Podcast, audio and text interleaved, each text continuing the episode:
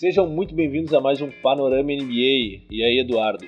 Fala galera, estamos de volta. Ainda há tempo de falar do merecido título do Los Angeles Lakers e das finais. E hoje também vamos falar de off-season e começar a falar também dos prospectos do draft desse ano. Bora lá! Bom, antes da gente começar aqui com o conteúdo, só queria informar que a partir de agora o nosso podcast vai ser lançado toda segunda-feira então agora que terminou a temporada e, e é um período de off-season, de negociações e tudo mais, uh, toda segunda-feira vai ter o, um episódio novo do, do nosso podcast. Vamos começar analisando as finais, então. Então vamos falar dessa final do, entre, o, entre o Los Angeles Lakers e o Miami Heat. Vamos falar um pouquinho jogo a jogo, como é que foi, os destaques.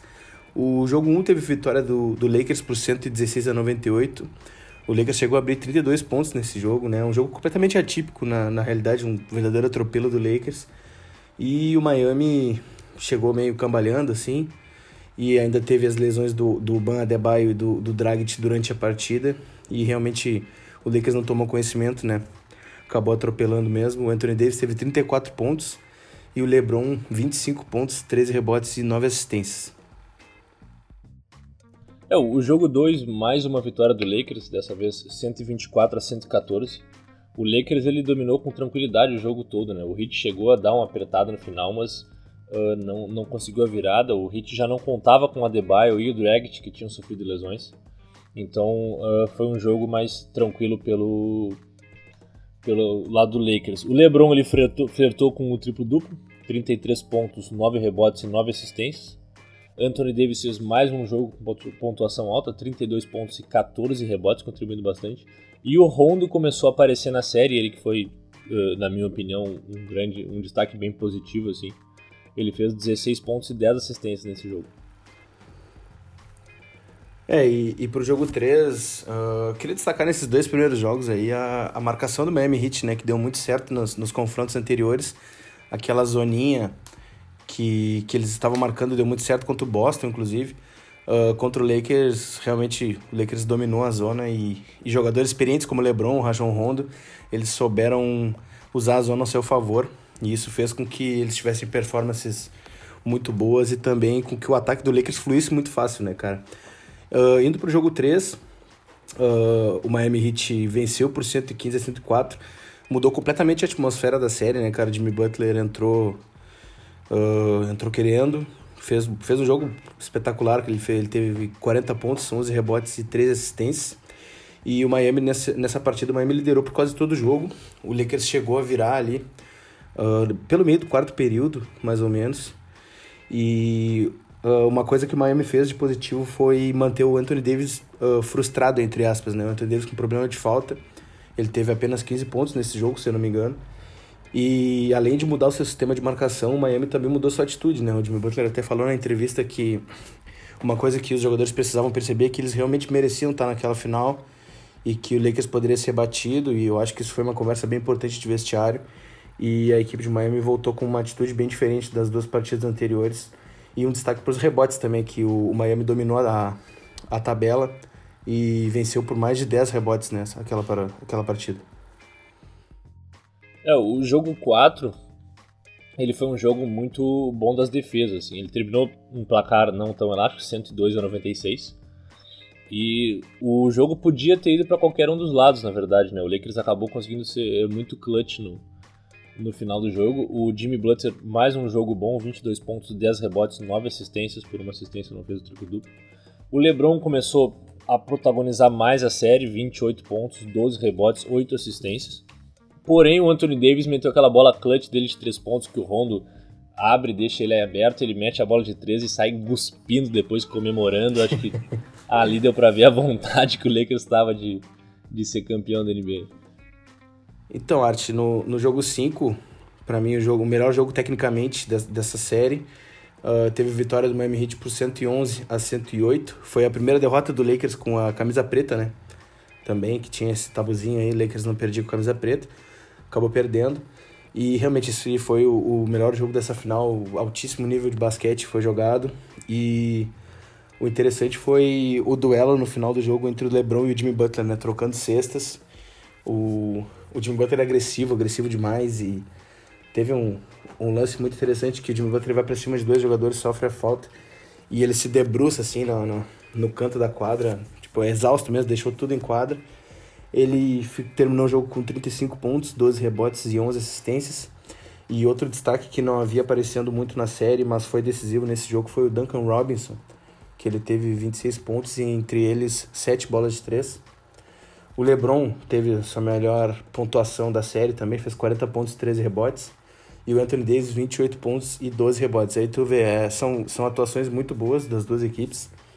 E realmente isso mostra o, o, alto nível de basquete que foi jogado, né? Os 48 minutos muito intensos, troca de liderança, foi, foi um baita jogão mesmo.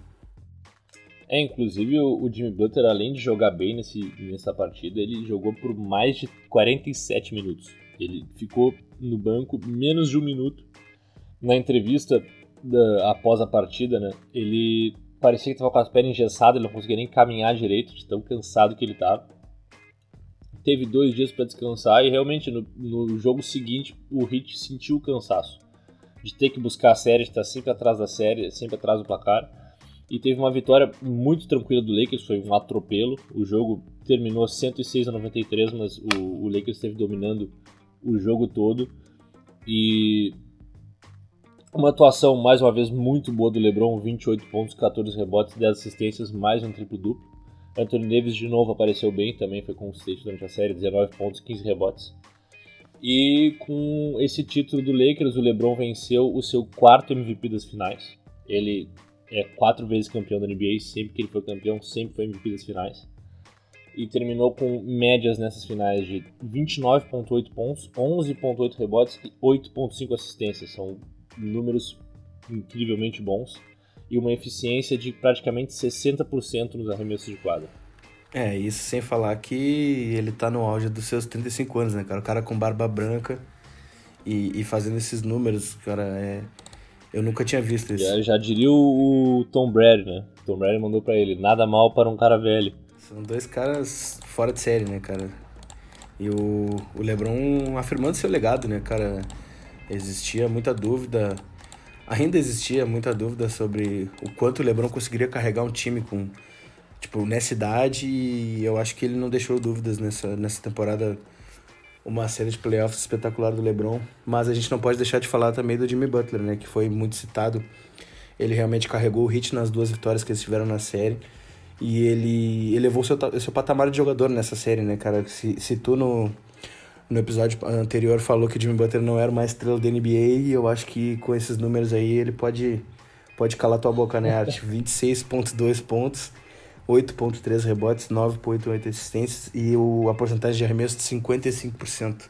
Não, realmente o Jimmy Butler nessa, nessa final ele chamou a responsabilidade. Não, não tá com o anel no dedo, né, Dudu? Não queria falar nada, mas... uh, se tu é desse tipo, não, jogou menos, não vamos desmerecer ele realmente foi um, teve uma grande atuação nessas finais. E queria trazer aqui alguns números dessa conquista do, do Lakers, Dudu. Aqui, ó, nessa temporada, o Lakers, sempre que ele entrou no último quarto com a liderança do jogo, ele ganhou o jogo. 57 vezes isso aconteceu e nenhuma vez dessas eles entregaram a, a liderança da partida. E o Lakers, uh, esse título foi o 17 e agora ele empata com o Boston Celtics, que são as duas franquias com o maior número de títulos da NBA. Individualmente falando, Art, uh, um dos, dos, grandes destaques do, do Lakers nessa, nessa pós-temporada e principalmente nessas finais, o Rajon Rondo ele se tornou o segundo jogador da história a ganhar um título com o Los Angeles Lakers e o Boston Celtics, né? As duas maiores franquias, as duas franquias mais vencedoras da NBA e grandes rivais, né? E ele se tornou o primeiro a fazer esse feito desde a mudança dos Lakers de Minneapolis para Los Angeles, né? E o LeBron James e o Danny Green se juntam ao John Salley e o Robert Horry como os únicos jogadores a vencer títulos de NBA com três franquias diferentes. Tyler Hero, teu amigo Dudu, nós chamamos ele no nosso no grupo ali de Nug Hero. Ele chegou à marca de 20 jogos consecutivos com mais de 10 pontos no playoffs. É a melhor marca para um novato na história da NBA. Além disso, também bateu o recorde em bolas de três. Tudo isso com 20 aninhos, Dudu.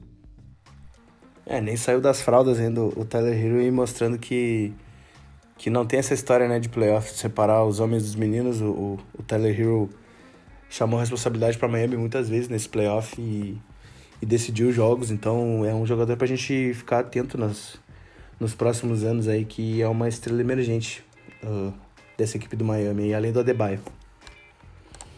Bom, encerrado o assunto das finais, vamos então de off-season, Art. Uh, lembrando que com a questão da pandemia e todas essas, essas mudanças de calendário, ainda tem muita coisa para ser revelada sobre essa intertemporada, mas as informações que nós temos aí que, que são uh, divulgadas na mídia é que a data prevista para o início da free agency, a contratação dos, dos jogadores agentes livres, é no dia 1 de dezembro. É, o... existem vários jogadores que, que vão estar sendo disputados nessa, nessa off-season, mas o, o, os principais uh, jogadores que estão disponíveis nessa free agency, uh, Gordon Hayward, Brandon Ingram, lembrando que o Brandon Ingram ele é agente restrito, DeMar DeRozan e André Drummond. Esses jogadores vão poder fazer a, a opção de ter os seus salários máximos na player option ou vão uh, optar por encontrar outras equipes. É, são jogadores que, que cairiam como uma luva em, em diversas franquias aí que, que disputam o título, né? Com todo respeito ao, ao Spurs e ao Cleveland Cavaliers, eu acredito que o DeMar DeRozan e o Andre Drummond, se quiserem ganhar um título, vão ter que trocar de time e aí tem que ver o que, é, que vai no pesar caso, mais, né? se San Antonio quiser ganhar um título, vai ter que trocar o DeRozan de time. Né? Não é o teu jogador preferido, né, cara? É, tá mas, mas enfim, eles vão ter que, que, colocar na balança aí se eles vão querer o dinheiro ou se eles vão querer o anel, né? Então, uh, são jogadores interessantes, jogadores que, que mudariam o patamar de, de diversas equipes aí e eles têm essa grande decisão a fazer. Vamos falar do campeão um pouquinho, Art, vamos falar do Lakers. O principal, uh, principal assunto né, dessa, dessa intertemporada para os Lakers é a manutenção do Anthony Davis a longo prazo. E temos boas notícias, né? O torcedor do Lakers pode ficar satisfeito. O Anthony Davis uh, já declarou interesse em renovar com os Los Angeles Lakers. Ele que tem uma, uma player option, uma opção de jogador. Dudu, isso aí é calor do momento, já te falei. O cara tá com o anel de campeão ali. Anel não, porque não recebeu ainda. Ele tá com o troféu de campeão, champanhe na mão, os caras lá tirando a camiseta dele. Ah, tu quer jogar conosco na próxima temporada? É claro que ele quer, né, meu? Na emoção todo mundo fala que quer. Ah, o cara secando, claramente o cara secando. Mas enfim, o que roda na, na mídia é que ele pretende renovar. Ele tem a opção de jogador de receber 28,5 milhões na próxima temporada. E ele pretende não pegar essa opção de jogador para renovar um contrato um pouco maior com os Lakers e dar uma segurança também à equipe da Califórnia. E também, segundo os rumores, os recém-campeões Rajon Rondo e Kentavious Caldwell Pope, eles pretendem testar o mercado nessa off-season uh, dessa forma deixando os Los Angeles Lakers e tornando-se agentes livres. Lembrando que eles podem retornar, porém uh, essa, essa opção deles permite que outras equipes também uh, ofereçam contratos para eles. Outra notícia aqui que o Clippers ele anunciou, finalizou o contrato com Tyron Lu, vai ser o novo treinador da equipe, fechou um contrato de 5 anos. O que, que tu acha do Tyron Lu, Dudu? É, é... Já foi campeão da NBA em Cleveland com o LeBron. É, foi campeão com o LeBron, né? Não é uma coisa muito difícil de se fazer também, mas eu não tô aqui para falar mal do trabalho do cara, né? Mas eu ele já era da equipe, né? Ele era assistente técnico do, do Doc Rivers ano passado. Exato, exato. Conhece o sistema, conhece os jogadores, então não vai ser uma mudança tão grande pro Clippers. Vamos ver se ele consegue fazer esse time do Clippers jogar junto aí e atender as expectativas que foram colocadas no início da temporada. É, mas lembrando que muito se fala da saída do Paul George, talvez para um, um, Brooklyn Nets, né? Ah, isso aí é falação, né, cara? Vamos ter que esperar aí ver, ver o que, vai jeito. acontecer. Ah, eu acho que ele fica, cara. Pela entrevista que ele deu quando foi eliminado ali também, ele ele falou que ele pretende ficar. Ele tem mais um ano de contrato, né? E ele falou que Sim. ele pretende fazer mais uma corrida de título com o Clippers. Mas, né, se a oferta for boa, Paul George, o, o, o Clippers não tem nada a ver com isso, né? Se a oferta for boa, o Clippers vai chutar o Paul George pra lá mesmo. e vamos ver o que, que, vai acontecer. E pegar um cara que acerte sexto no último quarto. Não né? acerte o lado da tabela ali, na finaleira ali. Exato. Bom, vamos lá. Houston Rockets. O general manager do Houston Rockets, o Daryl Morey, Art, ele viu que estava afundando o barco e ele pediu para sair.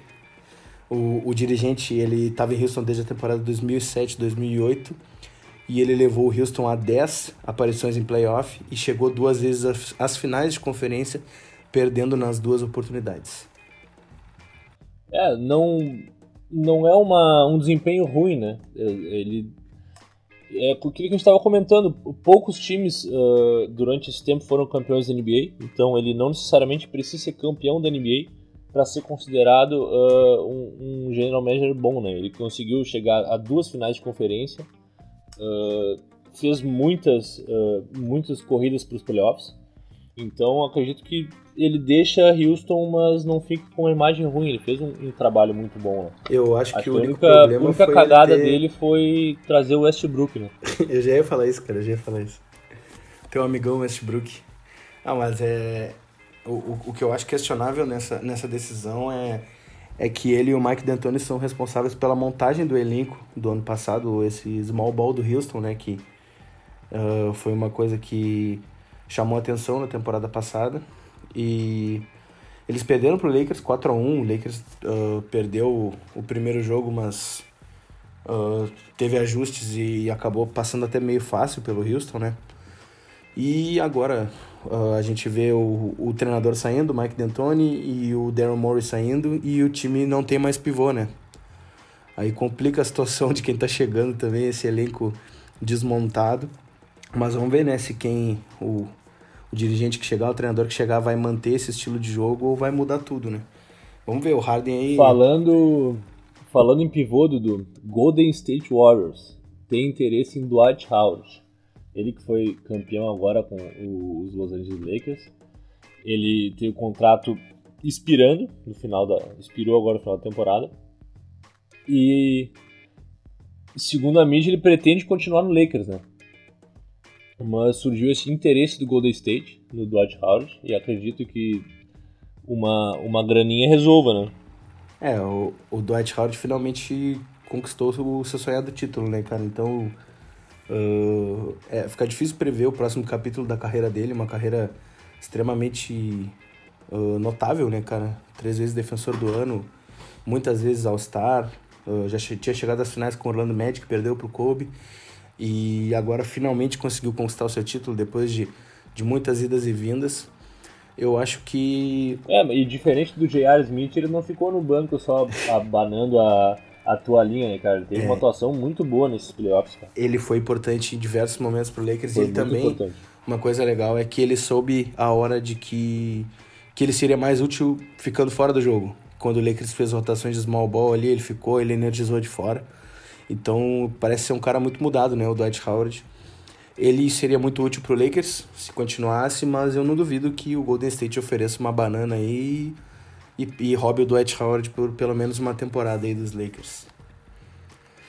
E falando em roubar, né? O, o Miami Heat e o Dallas Mavericks estão planejando roubar o MVP da, da temporada, né? Duas vezes MVP. O Miami Heat e o Dallas Mavericks estão planejando uma grande investida para terem Yannis Antetokounmpo nas suas equipes. O que tu acha, Art? Cara, o problema de ter, obviamente, o Giannis uh, Antetokounmpo duas, uh, duas vezes seguidas MVP da liga, qualquer time que tu pergunte que é o Giannis, óbvio que quer. Né? O problema é, é o quanto o Miami Heat vai ter que abrir mão para ter ele. Então, se houve rumores de troca de Banga Debaio, Tyler Hero, escolha de draft para vir um jogador, uh, é complicado, Dudu. Não sei se eh, necessita de uma troca tão grande por causa de um jogador. Talvez se o Miami fosse para o mercado em busca de um jogador com um cacife um pouco menor para manter uh, esses jogadores emergentes que tem no, no, elenco. Não sei o que, que tu acha. Eu acho que o contrato do Antetokounmpo acaba na temporada que vem e, e, e, e se especula né, uma, uma certa frustração do, do grego em nunca ter chegado nem em uma final de NBA, né? Sendo que ele é duas vezes MVP, uh, discutivelmente o melhor jogador da atualidade. Então, é, um cara como ele cair no, no segundo round para o Miami Heat, eu acho que frustra, né? Dadas as expectativas que se tem no basquete dele. Uh, e eu não duvido, cara, que ele mesmo, ele queira mudar de áreas nessa, nessa, nessa intertemporada. Apesar de eu achar que ele. Que a, a, chance maior é que ele continue, eu não, não duvidaria, cara. Não, não seria uma grande surpresa para mim se ele acabasse em alguma dessas equipes. E lembrando que o Dallas tem espaço salarial, né, cara? Então, é, como tu falou, o grande, o grande empecilho é o que, que esses times teriam que abrir mão para ter esse jogador, talvez o jogador mais valioso da atualidade. É, o, o Pat Riley lá em 2010 já conseguiu juntar LeBron, Chris Bosh e manter o Dwayne Wade no elenco. Né? Então é, é um cara que não dá pra gente duvidar do que, que ele é capaz de, de transformar a equipe. É, então é uma, uma coisa que a gente vai. É uma, uma cena que a gente vai ter que acompanhar aí, essa, essa novela do Yannis. E além disso, uh, tem mais alguns jogadores importantes que a gente tem que ficar de olho nesse mercado de trocas aí. A gente trouxe a dupla do Houston, muito pelo momento que a equipe passa, né? Um momento de, de reformulação de, de dirigentes e, e de equipe. Uh, o, como vou repetir, o Mike D'Antoni saiu, treinador, o GM saiu também, então uh, acredita-se que o Houston pode estar começando a bater na porta de um recomeço, né? Um rebuild. Então, Russell Westbrook e James Harden estão na berlinda aí. Uh, se especula que o 76ers vai tentar dar uma sondada no James Harden. E o Westbrook, eu não sei, Art, o que, que tu acha do Westbrook? Cara, eu acho que eu já falei tanto dele nesse podcast aqui. eu não sou o maior fã do jogo dele, não, Dudu. Westbrook, então pode ficar lá, bem tranquilo. Cara, pode, pode se aposentar já. Além disso, nós trouxemos aqui também três jogadores que uh, a mídia já reportou que estão insatisfeitos nas suas equipes atuais. O primeiro é o jogador de Indiana, o Victor Oladipo, uh, que inclusive eu acho que veio a público, né, nas últimas semanas aí pediu uma troca. Além disso, o Buddy Hilde, ala do Sacramento Kings, e também o Bradley Bill. O Bradley Bill que é um cara que está afundado lá no Washington, né? O Washington não faz nada. E o Bradley Bill realmente é um talento desperdiçado, né, cara? Esse cara uh, encaixado num, num bom elenco, eu acho que ele conseguiria fazer grandes coisas, inclusive em playoffs. Uma pena que ele nunca tem chance para provar isso, porque o Washington nunca vai para os playoffs, né? O, o nome mais interessante que tu falou ali, acho que Ben Simmons está envolvido numa troca, possivelmente uh, com o Houston, para a Philadelphia conseguir o James Harden.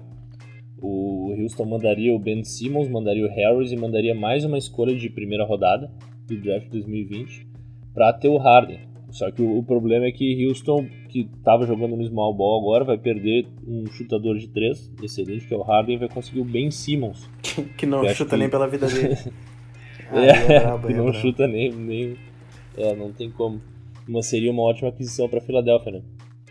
Uh, além uh, desses nomes, uh, muito se ouviu aí essa última semana sobre os nomes de Chris Paul e Derrick Rose como a nova leva de jogadores que já passaram do seu auge e ainda estão buscando um título a se juntarem ao próprio Los Angeles Lakers, né, cara? O Chris Paul que tem um contrato absurdo de 41 milhões, provavelmente a saída seria a rescisão de contrato e uma contratação por parte do Lakers e o Derrick Rose via troca.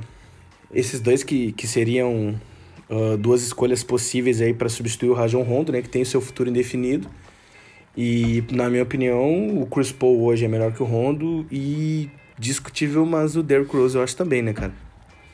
Dudu, vamos falar de draft. Tem uh, o draft desse ano, data definida para o dia 18 de novembro. Eu trouxe aqui uh, o prospecto de três jogadores que são sendo os mais cotados para a primeira escolha, né? Lembrando que o Minnesota Timberwolves tem a primeira escolha esse ano. E um desses jogadores é o Lamelo Ball. Ele que deixou o high school aos 16 anos, lá em outubro de 2017, né? Ele tava afim de ganhar uma graninha já jogando basquete, lembrando que jogadores na, na, no high school e na, na NCAA não podem ser remunerados. Ele foi jogar profissionalmente na Lituânia e na, e na Austrália. Se destacou por lá, mas acho que não é muito difícil, né, Edu? Acho que se tu fosse para lá, tu te destacaria também. ele cara, tem. Ele é armador, ele tem 2 metros e 1. Ele tem um controle de bola muito bom e tem arremessos também eh, de longa distância bem precisos. É, eu vou vou vou infelizmente interferir para falar dos problemas, né, cara? O, o Lamelo Ball, ele é cotado há muito tempo para ele, ele é visado há muito tempo, né, para chegar na, na NBA. Mas o problema é que o pai dele é um baita no falador, né, cara? O Lavar Ball fala besteira mais do que, que não sei o que. Ele que falou que depois de Lakers ter trocado o Lonzo Ball, nunca mais ia ganhar um título. Aí tu pode, ver o nível do cara. Mas eu não vou falar mais da família Ball aí, os caras estão fazendo o trabalho deles aí, o pai dele faz um baita trabalho de marketing. É, cara, na verdade, torcer para que esse, esse guri jogue bem, pelo menos, porque o Lonzo Ball, ele foi uma escolha de segunda, segunda escolha do draft, ele acabou sendo trocado pro Pelicans e não vem desempenhando um jogo muito bom nos Pelicans. O Liangelo entrou na NBA, tá na, na D-League e não se ouve falar mais dele, então espero que então espero que o Lamelo consiga estourar na NBA e, e desenvolver um bom jogo. A questão técnica não há dúvidas, né, cara? Uh, visto pelos, pelos vídeos e pelos comparativos. Ah, técnico na Lituânia e na Austrália, né, Dudu? Para, é, vamos ter que esperar um pouquinho, acho. Vamos ter que esperar um pouquinho. Uh, falando agora de um prospect da, da NCAA, do college, né?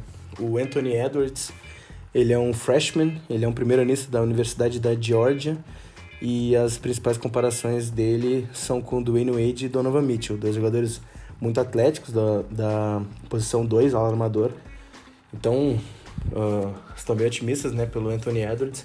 Ele que vem, ter, vem sendo um, um, um, jogador bem cotado desde o high school. Ele tem 1,95m e ele tem médias de 19 pontos, 6 rebotes e 3 assistências por jogo. Além de 1.9 tocos e roubos de bola combinados em uma média de 33 minutos por jogo. Ele jogou essa última temporada uh, mais curta né, pela Georgia e a, a, a, equipe dele não foi muito bem, né? Teve 16 vitórias, 16 derrotas e, e ele, como uma provável primeira escolha, não conseguiu impactar tanto o jogo da sua universidade. Terceiro cara que eu vou falar aqui, James Wiseman. Ele, uh, para quem acompanha o basquete universitário, há uns anos atrás ele vinha sendo cotado para ser a primeira escolha do draft unânime. Ele é um pivô de 2,16 de Memphis, era, né, na verdade, porque ele abandonou a NCAA. Ele é um cara extremamente atlético, um físico uh, que já parece ser de um cara uh, bem mais velho, com uma musculatura bem desenvolvida. Porém agora ele acaba correndo por fora, porque no high school ele já tinha sido punido por receber dinheiro, que é uma coisa que é, é proibida, e na NCAA se envolveu em algumas confusões, resolveu abandonar a liga e treinar por fora, exclusivamente para o draft, uh, o que talvez para as habilidades dele tenha sido uh, uma escolha ruim, talvez pro físico não, mas o, o, que pega nisso é que as franquias eles não buscam simplesmente um jogador bom, ele precisa uma postura, né, vender cara? bem a imagem da, da equipe, tem que ter uma, uma postura junto com a NBA. Então, uh, acho que não pelo jogo dele, porque se tu parar para ver os lances desse cara, ele realmente tem, tem cacife para ser a primeira escolha do draft. Porém, uh, as polêmicas e tudo que ele está envolvido fazem com que ele fique uh, em dúvida. É, e, e, mais uma vez a questão técnica não é um problema, né? O, o James Wiseman, além de ter 2,16 metros, ele é um cara que tem um controle de bola muito bom para sua altura, tem um potencial de expansão de arremesso muito bom. E, cara, eu, sem querer defender os caras, mas é, eu acho que já tá na hora de rolar uma reformulação desse sistema da. Lembra um pouco o Anthony Davis, né? Lembra, lembra. Lembra bastante o Anthony Davis, inclusive, cara. O, jogo dele é bem interessante, ele é um baita defensor também, né? Mas, continuando, o, eu acho que tem que mudar esse sistema da, do college aí, da NCAA, porque o que rola de dinheiro, cara, nessa, nesse campeonato é, é uma quantia absurda e que não passa nas mãos dos jogadores, né, que são as principais estrelas do, do show. E muitos, muitos desses jogadores, não todos, mas muitos desses jogadores, eles, têm, eles vêm de famílias humildes, vêm de famílias pobres, e as opções que eles têm é, é deixar o college e jogar profissionalmente muito cedo. E outra opção que que está se tornando possível agora é a D-League, né? Que está abrindo as portas para jogadores vindos do high school. Então pode ser que a D-League coloque uma pressão aí na, NCAA para eles reverem essa política de, de não pagarem os jogadores, né, cara? É, é um assunto bem polêmico, né? Porque alguns são menores de idade e tudo mais, mas de uma forma ou de outra eles são as estrelas do show e eles não podem ser deixados de fora na hora do, de rolar o dinheiro, né? É, acredito que na verdade só falta só falta formalizar isso, né? Acho que muitos jogadores não recebem diretamente o salário, mas eles conseguem patrocínio com marcas esportivas, eles uh, uh, bolsa de estudos no mínimo, né? Obviamente, mas a, as famílias ganham alguns aportes, tem todo um contorno para não é burlar, mas para ajudar os atletas. Mas seria muito mais fácil se fosse permitido e fosse uma coisa direta do que as universidades ficassem dando curvas para conseguir ajudar, seja os atletas, famílias e, e o que gira em torno do, das equipes. É isso, né, cara? Também não dá para ser inocente dizer que eles não, não recebem nada, mas é uma fração muito pequena do, do pacote inteiro. Bom, vamos encerrando, né, por hoje. Aqueles recados de sempre. Se vocês querem ter as notícias em primeira mão sempre que sai na mídia americana, vocês podem nos seguir no Twitter lá, PanoramaNBA, que a gente faz um trabalho bem legal de notícias e interação com os nossos seguidores. E seguir a gente aqui no Spotify também para ficar ligado nos, nos próximos episódios. Lembrando que agora todas as segundas estaremos de volta com as últimas notícias da off-season e alguns programas aí interessantes que a gente já está planejando. É isso, pessoal. Um abração, arte. Feito, Du. Até segunda que vem. Abraço.